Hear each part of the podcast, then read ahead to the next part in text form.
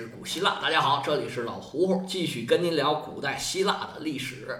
上回书咱们说到，雅典碰到了一个很挠头的问题，马其顿要四处扩张，这势头非常明显，拦都已经拦不住了。想要发展就要钱，现在他们对这个潘盖翁山，哎，是垂涎欲滴。大家就说了，这潘盖翁山到底有啥呀？有啥呀？有黄金，有白银，怎么着？是不是有点心动？要换了你，你也想要这地方？年轻的菲利国王现在想了一个主意，就在这个潘盖翁山的东北方向建了一座以自己名字命名的城，叫菲利波波利。这意图啊，再明显不过，就是想要这个矿山。而雅典人建的这个安菲波利斯城啊，就在这个矿山南边。他们原来是掌握这个矿山的人。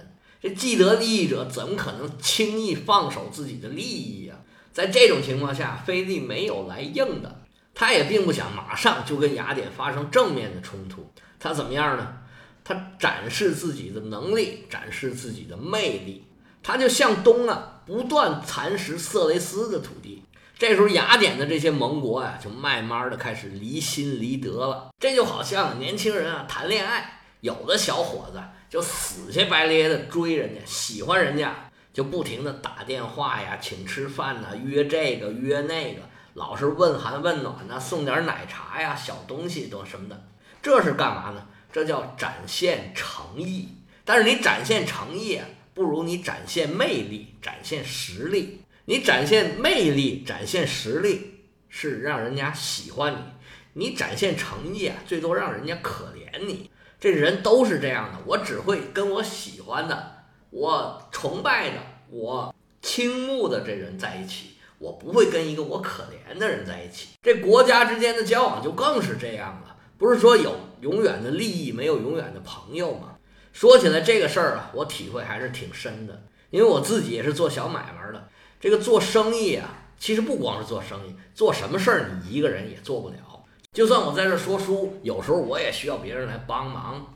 就我说到六十多回以后，哎，这音质也有一定的改变了，是不是变好了？噪音比原来小了。这就是我换了一个新的麦克风。其实这麦克风也是别人送给我的，早就送了。但是我呢不太会用这玩意儿，而且呢那软件呢也比较复杂。结果后来还是有一个朋友帮我调好了麦克风，哎，下了软件才有我们这个录音效果的改善。所以说，人在社会上干点什么很不容易，一个人干的特别不容易干得成。你要合伙做生意，难免是要签协议，跟其他公司啊合作要签合同。但是这个合同、这个协议啊，只能反映签合同当时各方的利益、各方的能力和各方的意愿，或者说当时各方对自己在这个项目里面投入和分配。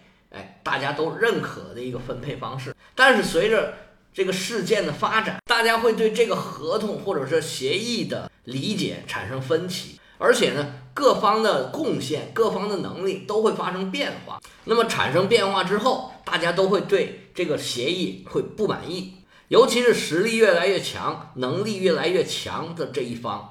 他肯定会挑战这个协议，想要打破这个协议。雅典这个同盟也是一样的，你在这个同盟中，大家都想从这个同盟中获得好处、获得利益。如果不能获得利益，那就是慑于你的武力威慑。那你又不能给我提供利益，你又不能武力威胁我，那我自然也就不会听你的了。菲利的风头是一时无两，大家都看得见啊。那么在马其顿周边的这些城邦。就慢慢的朝马其顿这个方向靠拢，那么对雅典呢就越来越疏远了。这个时候的雅典呢，别无选择，只能出兵讨伐。但是讨伐呀，谈何容易啊！此时的雅典已然是今非昔比了，还别说雅典了，整个希腊现在已然进入了佣兵时代。雅典早就没有了那种第四等级组成的庞大的划桨手的队伍，现在无论是谁打谁，都是找雇佣兵。雅典也不能例外。这个雇佣兵也是一个非常有意思的职业。这雇佣军的首领啊，往往是一些小城邦的领主。呃，不对，不能叫领主。这个领主是中世纪的词儿，这时候就叫军阀吧。他往往有一定的势力，因为没有一个这个雇佣兵市场，说我要雇佣兵了，然后我就去市场雇几个来。他有点像现在的这个工程公司或者叫包工头吧。说我这儿有个项目啊，是多大多大工程，有多少多少钱，你找多少多少人来，有包工包料的，有包工不包料，这价格不一样。他自己作为佣兵呢，也可能去雇别人，因为他也有跟别人发生冲突要打仗的时候啊。可以说他们也是一股政治势力。这种佣兵制度啊，在文艺复兴前的这个欧洲啊，非常有意思，发展的非常的好。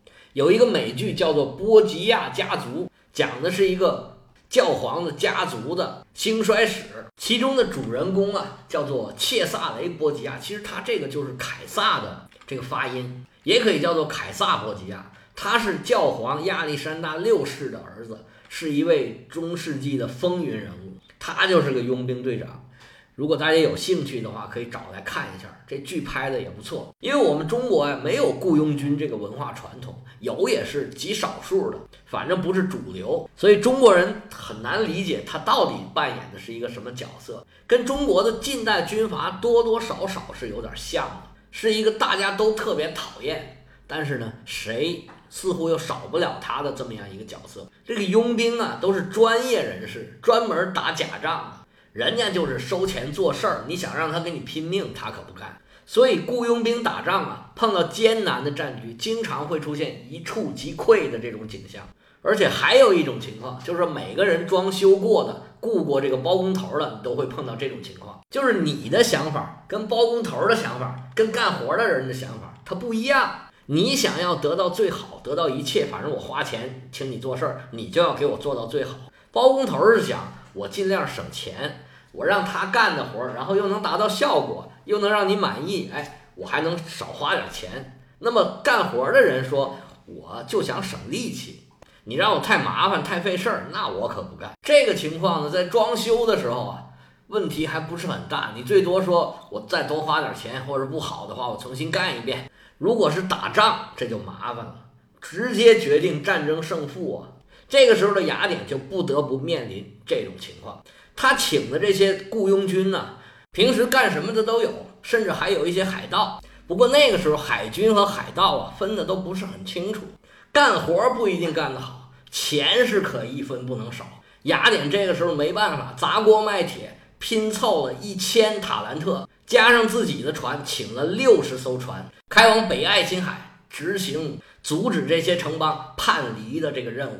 结果这仗不打还好，一打呀，不但承认了这些岛的独立，而且呢，在他的补给线上，很多的城邦跟他断绝了友好关系。你来打我，我还跟你好啊！正当雅典是顾此失彼之际，菲利是兵不血刃，毫不费力气的就拿下了这个金矿啊！这真是货真价实的金矿，顺手把这个安菲波利斯也收入了囊中。给自己的宏图大志啊，添上了重重的一个砝码。北部的边境平定了，旁边的色雷斯被他给摁下去了，而且呢，还拿到了潘盖翁的金山。最重要的是，随着自己的军事力量的壮大，菲利的胆子也一天一天大了。他的下一个目标就在希腊半岛了，他在等一个机会，好往希腊里边插上一只脚。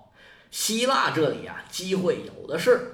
希腊人啊，成天你争我夺，时不时就互相爆发冲突了。特别是底比斯和斯巴达两败俱伤之后，各处啊就更没人管了。每个人都想凭借武力得到自己的利益。那么这一次的纠纷源于德尔菲神殿。德尔菲这个地方啊，我们以前曾经多次提到过。这地方应该是全希腊排行第一位的宗教圣地。古希腊人认为啊，这是地球的中心。被称为地球的肚脐儿。据传说啊，宙斯为了知道地球的中心在哪里，他就把两只神鹰啊从南北极同时放飞。这两只鹰啊在哪儿相会呢？就在德尔菲这地方相会了。宙斯就觉得啊，没错，这地方就是地球的中心。于是他放了一块圆形的石头在那儿。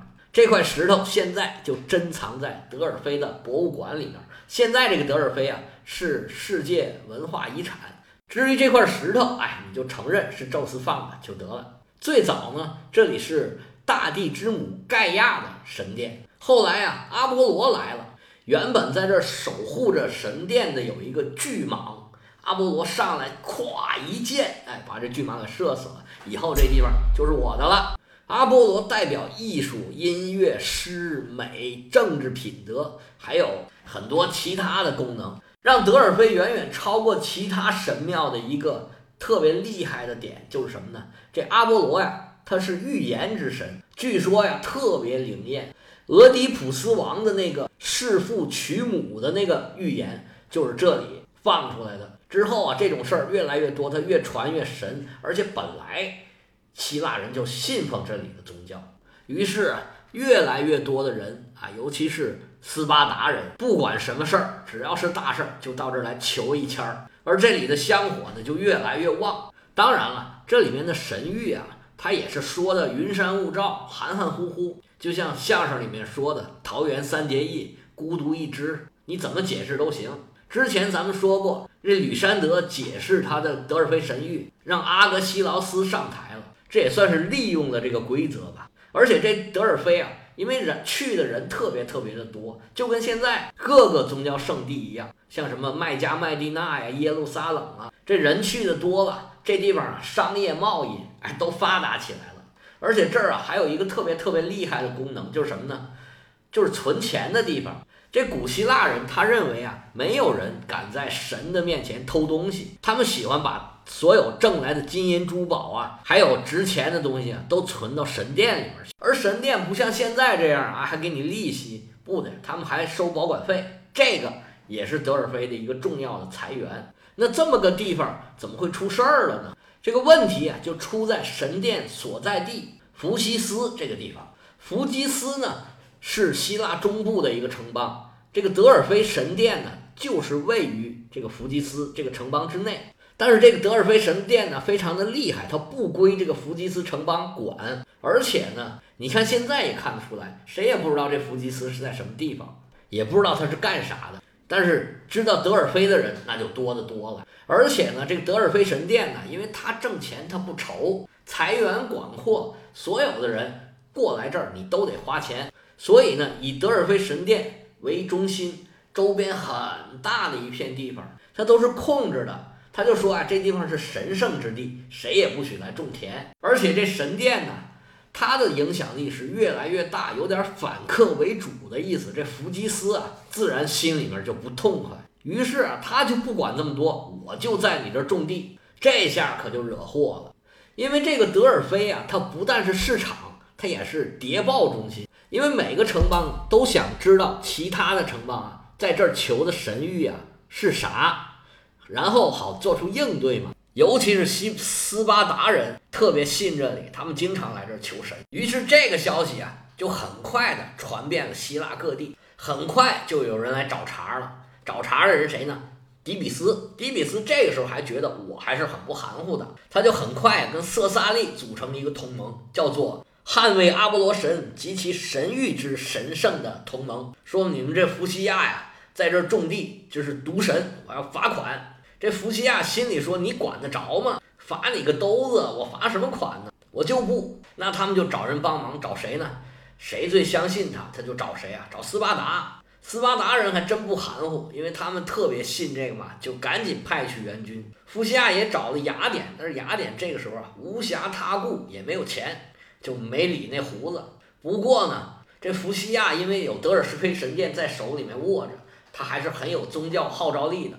这一下子就筹了很多钱，这个时候啊，希腊已然进入了这个佣兵时代，有钱呢就可以请这个佣兵，于是哎，爆发了一场战争。这个战争史称神圣战争，因为是围绕着这个神殿举行的。这次神圣战争啊，已然是第三次了。第一次呢是在公元前五百九十年，就是大概梭伦的那个时期。第二次呢是公元前四百四十九年左右，也就是伯利克里这个时期，这个规模不大，也没有什么重大的历史意义，咱们就不讲它了。那么这一次呢，其实也是零打碎敲，小规模的战役不断的发生，而且呢来来回回反复拉锯。这弗吉斯啊，基本上还是比较占据上风的，但是底比斯这边呢也没有输，一直还维持着战斗力。其实这种战争啊，就是最可怕的那种，一直打一直打不完的那种战争。这个战争的前期啊，马其顿先对他的邻居下手了，他们采用了军事啊、经济啊、政治的手段，逐步的控制了色萨利。到了公元前三百五十二年，这时候菲利三十岁，这一年，色萨利虽然表面上还是独立的，但实际上已然被菲利握在手里面了。这时候，作为希腊列强之一的菲利啊，率领着马其顿王国嘛，那你们有神圣战争这么重要的事儿，我怎么能不掺和掺和呢？他带着两万步兵、三百骑兵，开始啊，轰轰烈烈的隆重南下，很快就到了温泉关。这个时候，以雅典为首的希腊人开始慌了，菲利这个牙都已经露出来了。他一到温泉关，一旦突破了这个关口，按照希腊世界当时这个程度，是没有谁能阻挡得住他的。不过这温泉关呢，还是很难突破的。咱们在讲希波战争的时候，曾经说过，这个北希腊、中希腊和南希腊的三个关口，第一个就叫腾比河谷，也有人管它叫天普市的，这个就是从奥林匹斯山下来这么一个关口。不过呢，因为北希腊的地势还是很开阔的，这个腾比河谷呢是可以绕过去的，虽然远一点，但是呢并不是唯一的关口。而中希腊的关口呢就是这个温泉关，一旦突破了温泉关，中希腊就无险可守了。所以当时第二次希波战争的时候，波斯人把底比斯给占个牢牢的，把雅典都已经给焚城了嘛。而南希腊的险要的关口就是这个科林斯地峡，所以才有。第二次希波战争的伊斯米亚会议嘛，这个伊斯米亚就是这个科林斯地峡上的城市。这科林斯地峡就是斯巴达赖以圈地自萌的这么一个关键的地方。他们也不想出去，就是守住克林斯基峡。只要你不进来，哎，你就没有办法威胁我。但是，一旦这克林斯基峡被突破了，斯巴达也就完蛋了。那么，这个众多的希腊城邦啊，看见马其顿的军队。准备南下，他们必然会想尽办法去阻止他们南下。那么阻止他们的地方，那就是温泉关。于是乎，希腊的众城邦除了斯巴达，这时候斯巴达呀已然退居二线了，他就不出来了。其他的城邦全部都派兵去温泉关防守。这个时候的菲利啊，可以选择进攻南下希腊，但是他呀没有，他没有跟这些希腊城邦来硬的。这时候选择打道回府。毕竟他还只有三十岁，机会有的是，而且这个时候色萨利啊还没有完全掌握在他手里。他把色萨利掌握在手里啊，还有一个最重要的目的就是养马，他要培养出数以千计的骑兵来实现自己的宏图大业，作为武装部队的一个重要的补充。他只有彻底的把色萨利拿到自己手里，他才能实现这一点。现在啊还差一点。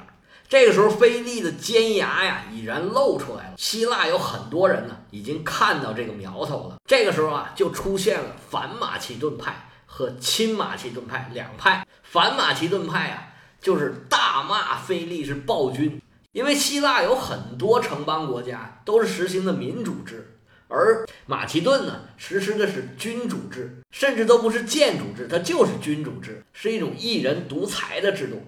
这样的制度。像这些民主国家是完全不能接受的，他们连这个寡头政治都要拼命反对。那么由一个人独裁的制度，他们是肯定不能接受。他们就主张啊，全希腊联合起来，一起把马其顿给灭掉，把菲利给杀掉，免除后患。还有一派跟他们这一派是完全不同，他们呢是亲马其顿派，就觉得呢马其顿的菲利啊是希腊的杰出代表。他们的主张呢就是全希腊。都要在菲利的领导之下，然后呢，大家齐心协力，一起去把波斯灭掉。哎，这是他们的想法。这样两派势力呢，其实又是像以前的民主派和寡头派一样，互相争斗，时不时的就导致这个政策的左右摇摆。这个事儿啊，在雅典体现的就特别的明显。又是雅典反马其顿派和亲马其顿派的两位代表人物啊。都是著名的演说家，反对派叫做德摩斯提尼，亲马其顿派这位叫做伊索克拉底。至于二位啊，到底有什么主张？他们有什么作为？他们斗争的过程如何？最后又怎么样了呢？欲知后事如何，且听下回分解。